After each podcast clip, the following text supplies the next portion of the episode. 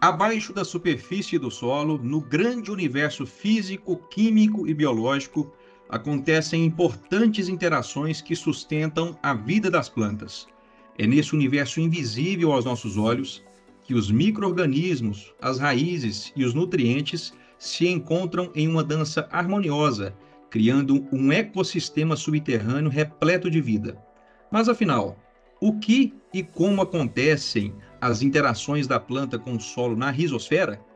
É sobre esse tema incrível que iremos abordar hoje com vocês. Plantcast, o primeiro podcast sobre fisiologia e nutrição de plantas.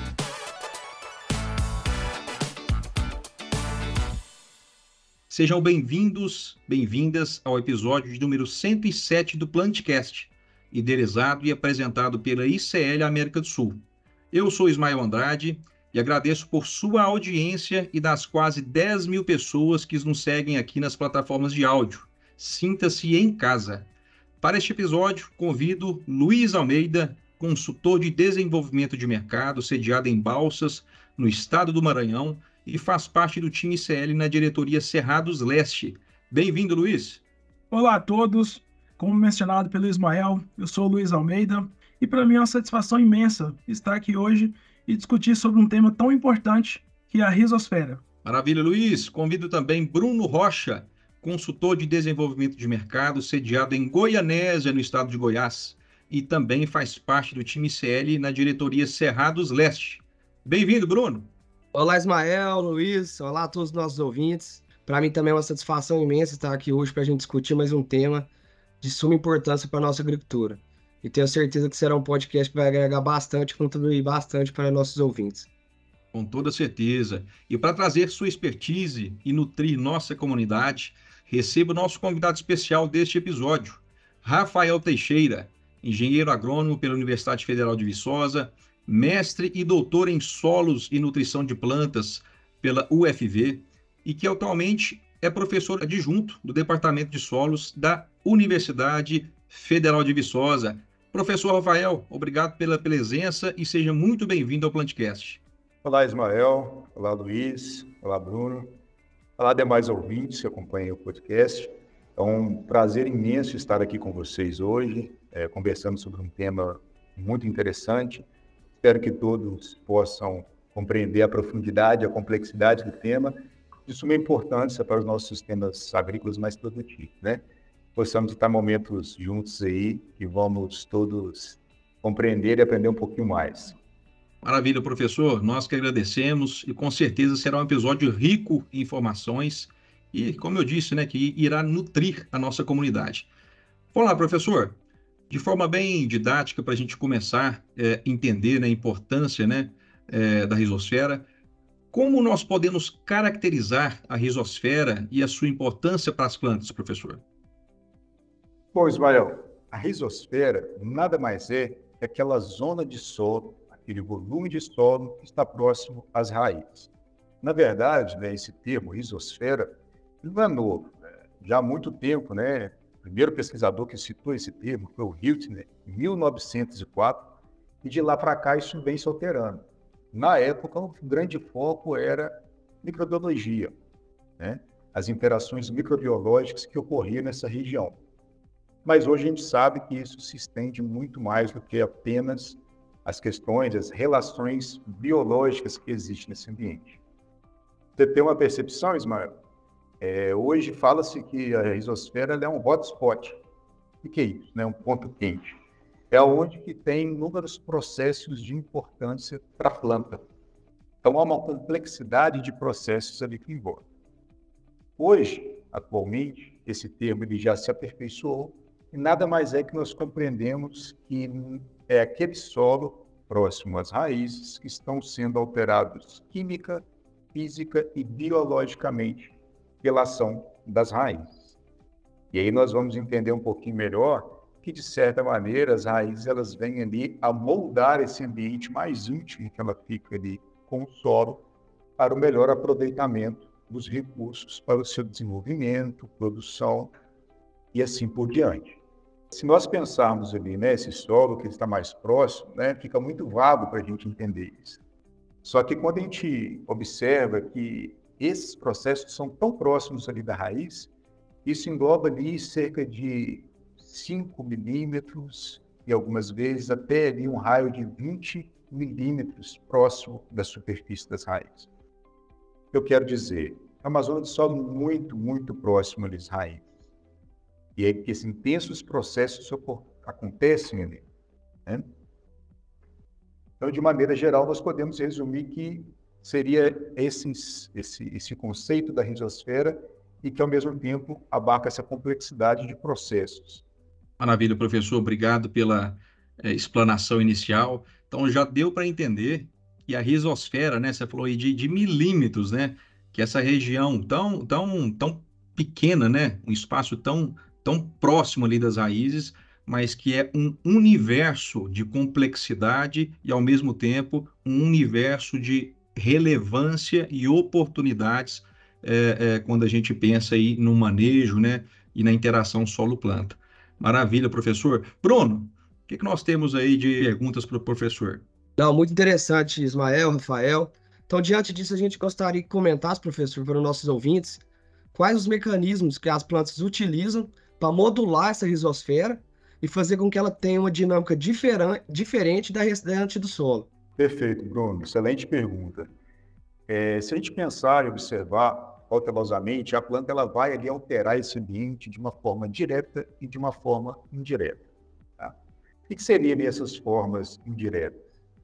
Basicamente pela própria absorção, tanto de cátions quanto de ânions, né, os nutrientes em geral, nós vamos ter ali para que a planta possa manter ali o seu potencial eletroquímico interior das células, ela vai fazer ali a extrusão de prótons H+, ou em alguns momentos, pela absorção de alguns ânions, fazer ali também a absorção ali no sistema de transporte, juntamente com alguns prótons H+. O que eu quero dizer?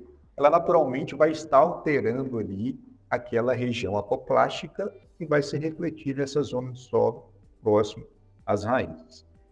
Então, só o processo dela absorver diferentes nutrientes, na forma catiônica ou aniônica, ela vai estar ali refletindo em uma mudança de pH.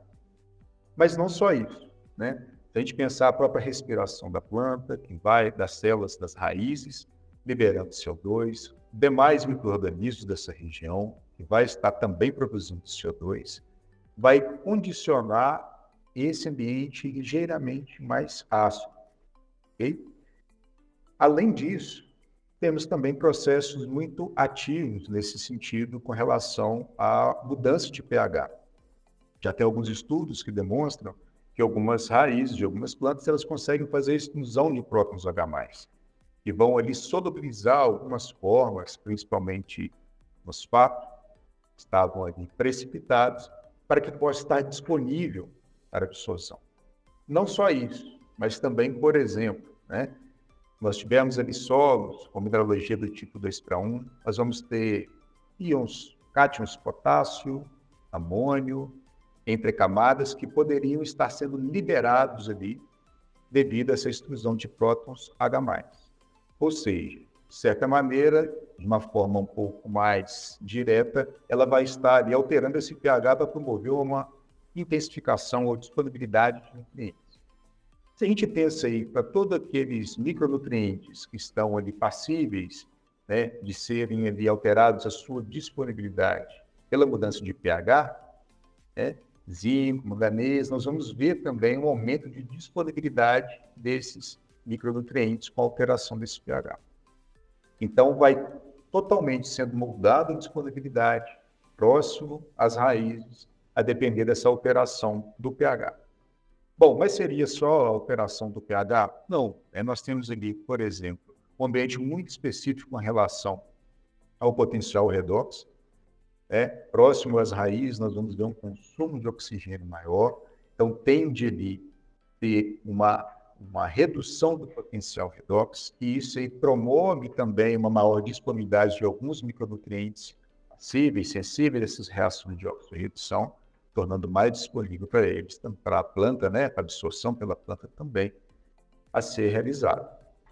Além disso, nós temos ali toda uma liberação de inúmeros compostos orgânicos, Bruno, que a planta ela vai liberar de uma forma indireta, que seria de uma forma passiva, mas também de uma forma mais ativa. Okay? Então, ela vai ter um gasto energético para liberar certos compostos orgânicos. E aí, esses compostos orgânicos vão quase que promover um efeito cascata ali, em termos de tanto de alteração do potencial redox no ambiente, tanto em alteração de formas químicas de elementos, de nutrientes, inclusive, da planta, pelo processo de complexação, que como também estímulo aos micro-organismos do solo, porque muitos desses compostos orgânicos eles vão servir ali para fonte de carbono, nutriente e energia para os micro-organismos. E aí, inúmeras outras interações microbianas, planta, microorganismo, microorganismo, microorganismo, serão desenvolvidas. Bom, mas não só, só nesse ponto, Bruno. Muitos desses compostos orgânicos são também sinalizadores para microorganismos iniciarem interações ecológicas com a planta. É todo o processo de micorrização, todo o processo ali de simbiose com microorganismos diazotrópicos, fixadores de nitrogênio, inicia-se ali para a liberação desses compostos orgânicos específicos, de sinalizadores, para que haja essa esse intermedia, essa intermediação para que o processo possa se desenvolver. Além desses, dessas alterações químicas, nós vemos também, e de certa maneira biológicas, né? Nós temos também ali toda uma alteração física. À medida que as plantas vão ali crescendo as raízes, elas vão alterando essa estrutura, vão alterando a porosidade do solo, né? vão também, ao liberar esses compostos orgânicos, alterar ali, né, auxiliar na agregação desse solo. E aí, como nós sabemos, né, nós vemos hoje muito nos sistemas de produção, uso de plantas de cobertura, e grandes vantagens né, que nós vemos nessas rotações de cultura e assim por diante, é justamente essa, esse aumento da porosidade do nosso solo. Então, quando essas raízes elas morrem, se decompõem, elas deixam chamados bioporos, né? E nós temos plantas ali que são utilizadas ali como plantas de cobertura, muito conhecidas por esse grande potencial de formar bioporos, né? o nabo forrageiro, feijão gorduro, e assim por diante. Sem falar que alguns compostos mais específicos, eles auxiliam ali nessa continuidade do fio de água entre as partículas do solo. Isso é extremamente importante em termos de disponibilidade real de nutrientes para a planta. Ou seja, de certa maneira, a planta vai estar ali por meio das suas raízes, alterando de diversas formas esse ambiente. E é interessante, Bruno, que durante muito tempo né, não se estudava o que aconteceria abaixo do né? É, a partir, basicamente, foi da década de 50 para cá que se intensificou os estudos em torno desse ambiente risosférico. E hoje a gente sabe uma profundidade o quão complexo é, inclusive abre brecha para que possamos, em algum momento, tentarmos manejar ali esse ambiente risosférico para uma otimização de recursos de nutrientes, disponibilidade de água, enfim, para a planta, e possivelmente se reflete em produção.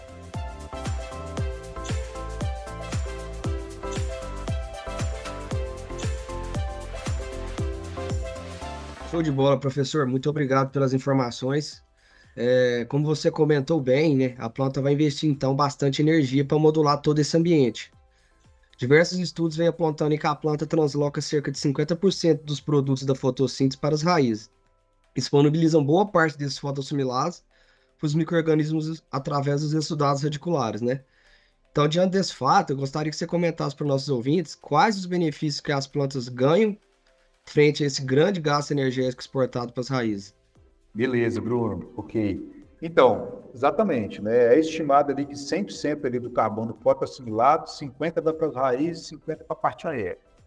Desses 50, Bruno, cerca de 25% é o que chamamos de produtos das raízes.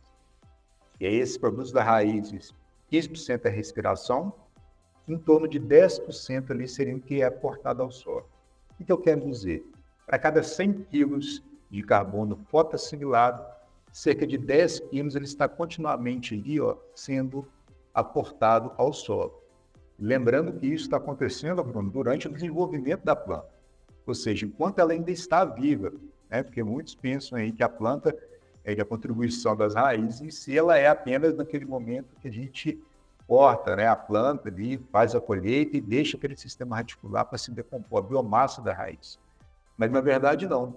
Há esse grande aporte ali, cerca de 10%, que é ali investido pela planta. A maior parte desses 10%, o Bruno, 9 aí, é justamente células mortas ali das raízes, que ela é haver uma renovação celular das células da epiderme e das raízes, que está sendo aportada. E cerca de 1% aí sim, são os compostos orgânicos, que muitos deles vão ser também, inclusive, ativos, vão intermediar processos desejados pela planta, e outros que serão ali liberados passivamente, tá? Serão difundidos ali para o solo de uma forma muito passiva devido ao gradiente de concentração interno às células das plantas. Tá? Então, nós temos chamados exudados, que seria essa substância de baixo peso molecular, mais simples, né? E por um gradiente, ela vai sendo liberada. São inúmeros açúcares, polissacarídeos, ácidos orgânicos, tá? E nós temos aqueles grupos das secreções, que são aí substâncias um pouco mais elaboradas, com peso molecular maior, que são carboidratos maiores, lipídios, enzimas, e enzimas importantes, inclusive ali para o ciclo do fósforo, as chamadas fosfatases, de extrema importância. E ainda tem as mucilagens, que isso aí é mais próximo ali do ápice das raízes, que tende ali a uma proteção maior para esse sistema das raízes. Só que sabe-se que ele tem grande importância em vários aspectos tanto ali nessa questão de manter esse fim de água mais próximo das raízes e permitir uma, uma, uma constância na absorção, na difusão de nutrientes ali até a superfície para serem absorvidos, como inclusive até alguns processos ali de poder ali mobilizar o alumínio fitotóxico. Né? Muitos desses compostos presentes ali nesse, nessa mucilagem podem então relatar reagir ou complexar, na verdade, né, com esses alumínios, impedindo ali uma ação mais tóxica para com a planta. Então, todos esses processos ali vão intermediar inúmeras, inúmeras reações ou é, inúmeras é, é interações com micro-organismos e também com a matriz mineral do solo. Como assim? Por exemplo, com relação aos ácidos orgânicos, é, hoje já tem se falado muito sobre a ação desses ácidos orgânicos, principalmente relacionado com a dinâmica, o manejo do fósforo. É, tem, sim, tem plantas que elas liberam ali quantidades maiores de ácidos orgânicos, principalmente ácidos oxádicos, cítricos, que vão ali alterar principalmente ali a solubilidade de alguns minerais precipitados de fósforo, fosfato de cálcio, de ferro, de alumínio. Então, esses ácidos orgânicos têm uma grande ação aí complexante desses metais, alumínio, ferro e até mesmo cálcio. E nesse processo eles vão ali permitir uma maior solubilização desse mineral e, consequentemente, maior disponibilização do fósforo. Então, as plantas podem liberar só que, ao mesmo tempo, todos esses exudados, substâncias mais simples, açúcar, né, polissacarídeos, vão também estimular inúmeros micro-organismos. E esses micro-organismos também poderão atuar nesse efeito indireto de liberação de ácidos orgânicos advindos de micro-organismos. Okay? E que vai também intensificar esse processo. Bom, mas isso está relacionado apenas com o ciclo do fósforo? Não né, indiretamente também está relacionado com números é, micronutrientes. E aí, mais especificamente, né, dentro desses compostos orgânicos liberados, nós temos os muito específicos chamados de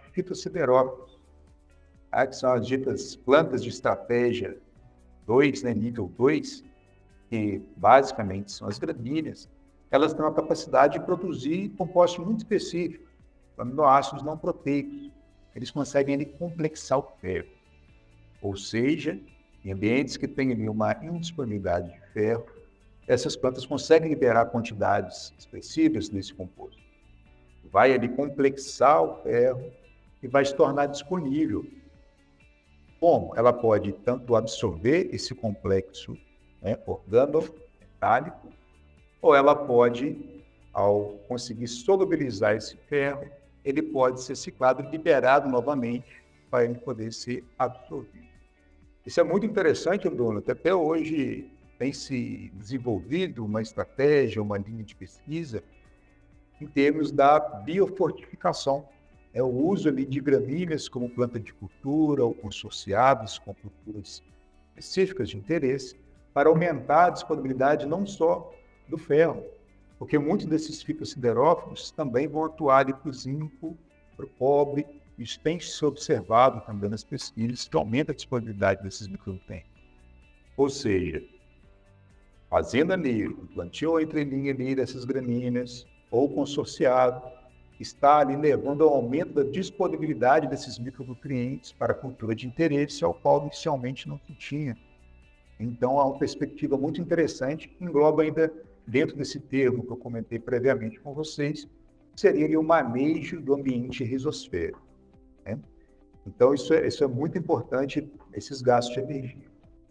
Adicionalmente, Bruno, tem algo muito importante né, que tem que ser observado ao longo das décadas ali, né, de estudos com plantas e sistemas de tolerância das plantas à fitotoxidez pelo alumínio, né, percebe-se que nós temos ali alguns mecanismos da planta internos e externos para se tornar ali mais tolerante a fitotoxidez pelo alumínio.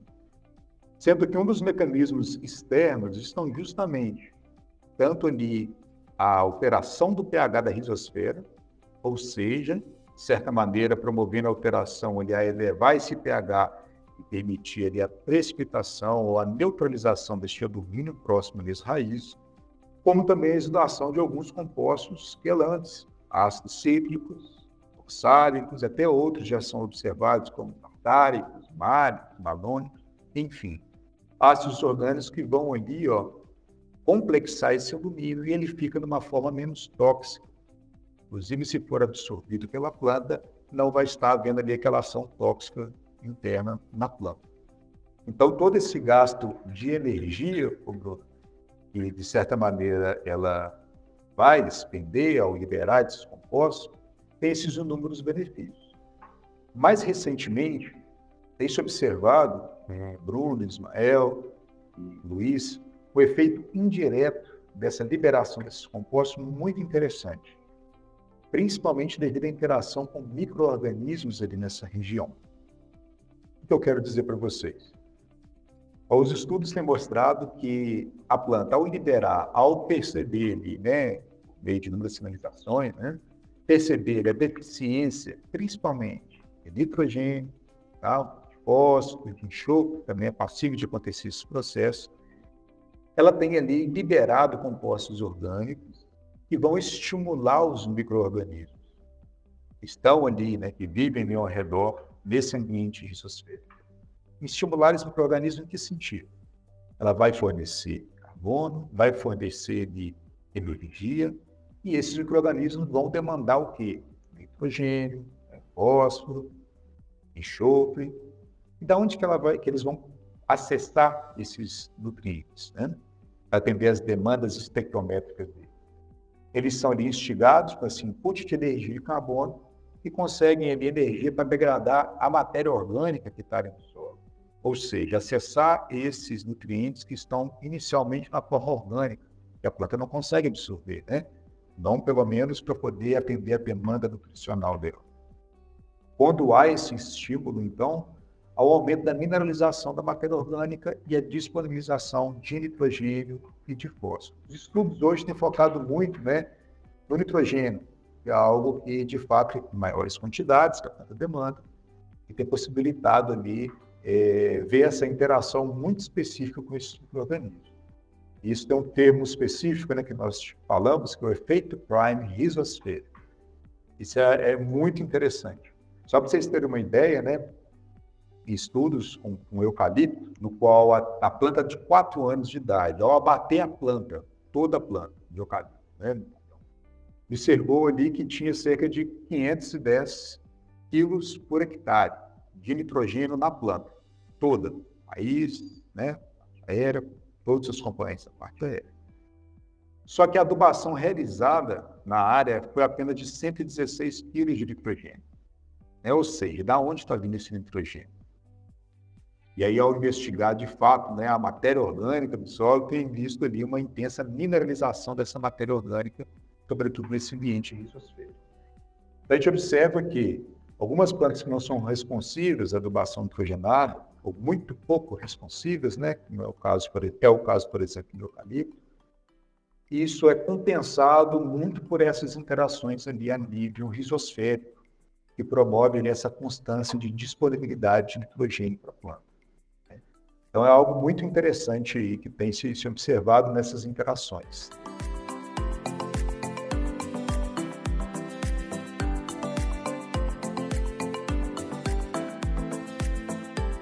Informações riquíssimas que o senhor está trazendo aqui para a gente, realmente num formato de mini curso, de uma aula, de uma palestra, realmente é, as informações que o senhor trouxe para a gente é, nesses poucos minutos aqui são extremamente ricas, né?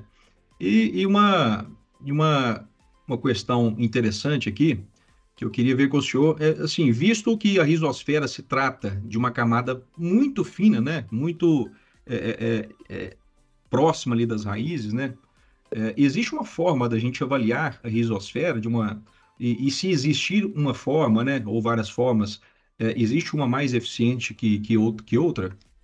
Bom, Ismael, excelente pergunta e, e, assim, talvez seja esse o grande entrave que atrasou muito das pesquisas relacionadas a esse ambiente que agora tem se despontando cada vez mais.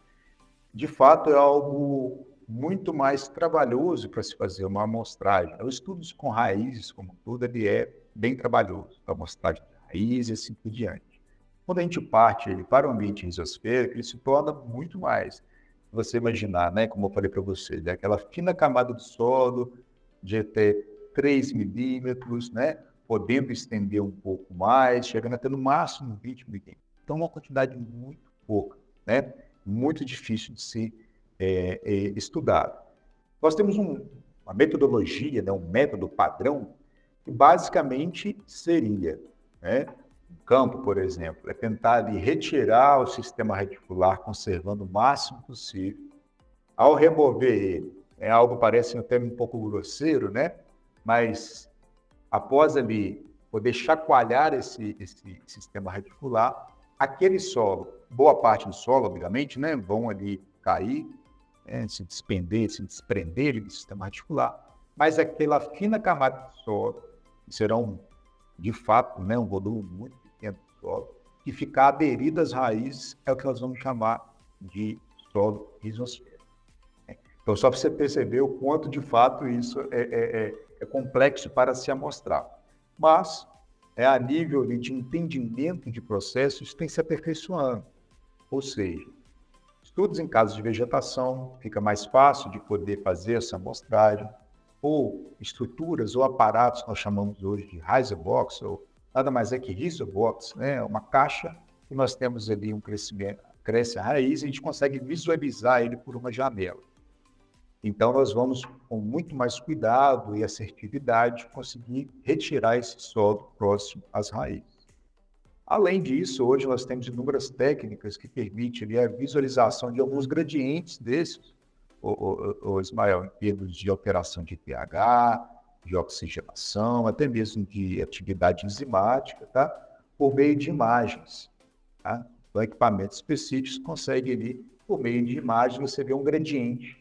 E lá abrir uma trincheira e aí permite a visualização da, do sistema reticular e com aparato específico nós conseguimos ali tirar algumas imagens mas de fato é algo assim um pouco mais trabalhoso para se realizar na prática, porque você imagina só, é uma quantidade de volume muito pequena. Então, muitas das análises que a gente vai, vai, vai ser realizada né, para averiguação dessas diferenças, né, desse impacto, a vai precisar de um volume mínimo. Então, vai ter que fazer uma amostragem, número maior, para conseguir ali aquele volume específico.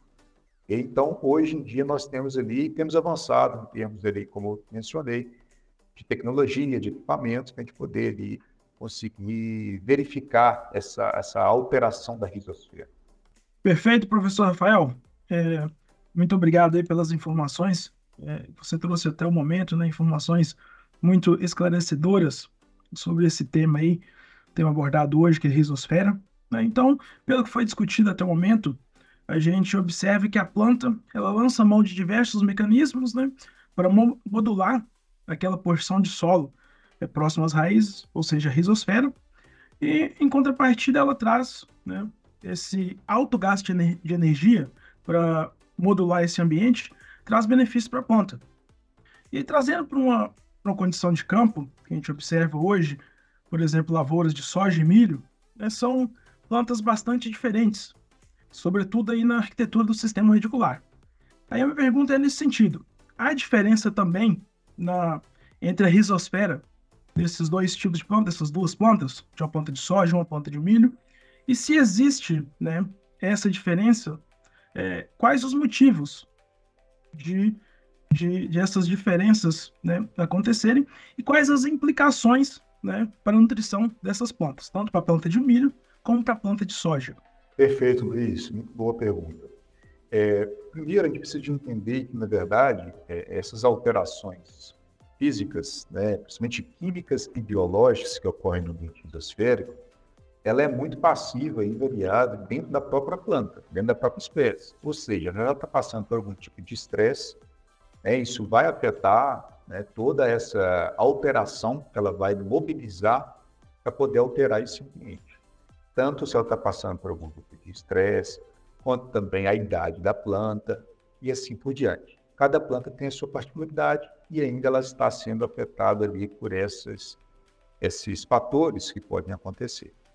Agora, mais especificamente, quando nós comparamos ali né, a planta de soja com a milho, nós vamos ter uma, algo muito marcante e diferente, de diferença no ambiente risosférico, que é a questão do pH. Por quê? Lembra que eu comentei para vocês né, que com a absorção de um cátion ou de um ânion, a planta, então, ela vai fazer a extrusão ou absorção de prótons H+, dentro dos seus sistemas específicos de transporte, para poder manter aquele potencial eletroquímico interno, né? lá nas células. Importantíssimo para conseguir poder fazer a absorção de todos os nutrientes, é essencial. Né? Então, nesse contexto, cerca de 70% dos cátions e dos ânions que são absorvidos são amônio e nitrato. E o que, que acontece? Quando a planta absorve é, um cátion, um nitrogênio na forma de amônio, ela vai fazer a extrusão de um próton H+. Quando ela faz ali a absorção de um nitrato, nitrogênio na forma de nitrato, ela faz ali a absorção de dois prótons H+. Ou seja, eu quero dizer? Quando ela faz a absorção de amônio, ela vai estar acidificando, de certa maneira, a sua ionosfera. Se ela faz a absorção do nitrato, ela vai tender a ter uma elevação, ou promover uma elevação direta ali do pH nesse ambiente isosférico. Né? Bom, e quando a planta faz ali, tem essa, essa simbiose ali obrigatória com micro-organismos fixadores de nitrogênio. Nós vamos ver que todo no processo de fixação é produzida amônia, que se converte em amônio e que é, então, a planta né, ela é nutrida por nitrogênio na forma de amônio. E principalmente, Luiz, de uma forma mais constante, diferente quando a gente faz o manejo da adubação nitrogenada. Né? O que eu quero dizer para vocês? No caso da planta de soja, a fixação biológica de N, a cada N fixado, a cada nitrogênio que é fixado, tá, ele gera cerca de 0,33 H+. Em outras palavras, a planta de soja ela vai estar continuamente ali acidificando mais o ambiente risosférico. Ou seja, se a gente compara ali grandes grupos ali, plantas leguminosas e não leguminosas, nós vamos ver que plantas leguminosas elas têm esse potencial maior de acidificar esse ambiente isosfera. Bom, mas isso é constante? Vai ser sempre assim? Então, se a depender de amônio ou de nitrato, por exemplo, dentro do próprio da cultura do milho, se eu faço ali o manejo das fontes, eu vou estar indiretamente alterando o pH do solo. Isso é extremamente interessante, isso ainda entra também dentro de estratégias de manejo da risosfera. É, tem se observado aí, por exemplo, Em plantas onde há o suprimento de nitrogênio na forma de amônio, plantas não leguminosas, tá? Tem sido certificado mais ali o ambiente da risosfera e otimizado ali o uso de fósforo que estava em fontes sobrou. Ou seja, nós temos ali um casamento de uma adubação com fosfato natural, por exemplo. E aí você vai aplicar ali o amônio, via, né, a fonte via amoniacal, nós vamos ter ali uma maior acidificação que vai solubilizar essas fontes ali, fosfato principalmente. E aí vai estar mais disponível o fósforo não só a questão do fósforo, mas micronutrientes também. Né? Então, o que eu quero dizer? Que naturalmente as leguminosas, no caso ali da soja, ela já vai ter esse ambiente isosférico ligeiramente mais ácido ali com relação à, à planta de milho. É, ou seja, isso talvez seja o mais marcante ali em termos de alterações químicas, Luiz, que nós podemos observar, as diferenças entre elas.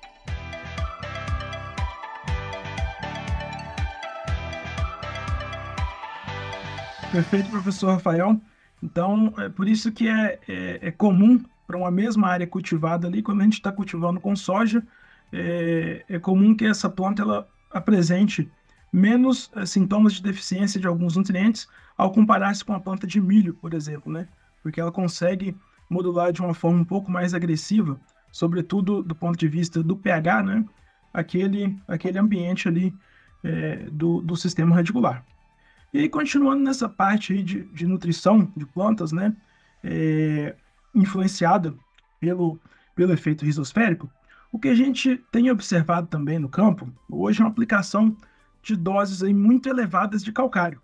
A gente sabe, quando a gente eleva o pH, a gente diminui aí a disponibilidade né, dos micronutrientes é, catiônicos metálicos. Esse efeito risosférico, ele, ele seria capaz né, de reverter essa situação e disponibilizar esses nutrientes para as plantas? Essa é a pergunta, é a pergunta do milhão, professor Rafael. boa, boa, boa, Luiz. É, na verdade, hoje não se tem estudos nesse foco, Luiz, especificamente. Mas, teoricamente, sim, poderia alterar.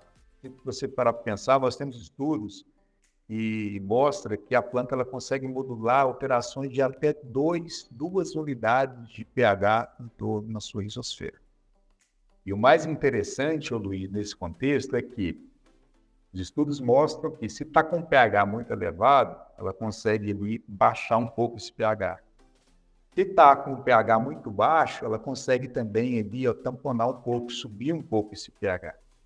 É, então, ela consegue tentar modular, né, obviamente, dentro dos espectro bonites, essa faixa de pH, obviamente. Né? Então, nesse contexto, sim, poderia estar observando é, essa maior momento dessa disponibilidade ou uma menor intensidade na indisponibilidade, principalmente de micronutrientes, próximo da raiz. E aí, nesse contexto, o, o, Luiz, nós temos muito que lembrar aqueles conceitos lá de que seria uma disponibilidade operacional, uma disponibilidade real, né? E todos esses mecanismos que nós estamos falando aqui, que ocorrem nesse ambiente risosférico, ela de fato vai, vai ditar o que seria a disponibilidade real para a planta. Ou seja, aquilo que a planta consegue absorver. E que não necessariamente, aliás, né, nunca vai ser igual a nossa dita disponibilidade operacional, quando nós usamos um extrator que tentamos ao máximo imitar o que a planta iria realizar no campo, mas isso é muito variável, porque as plantas elas têm estratégias diferentes, de espécie e assim por diante. Ou seja, teoricamente sim, ela poderia estar modulando, mas ainda carecemos de estudos nesse foco, né? algo que seria muito interessante para a gente poder abarcar em termos de conhecimento, viu, Luiz? Muito obrigado, professor Rafael. É bastante esclarecedoras aí as suas, suas respostas e considerações, é, sobretudo do ponto de vista aí de nutrição é, das plantas, né, influenciado pelo efeito risosférico. Muito obrigado mesmo.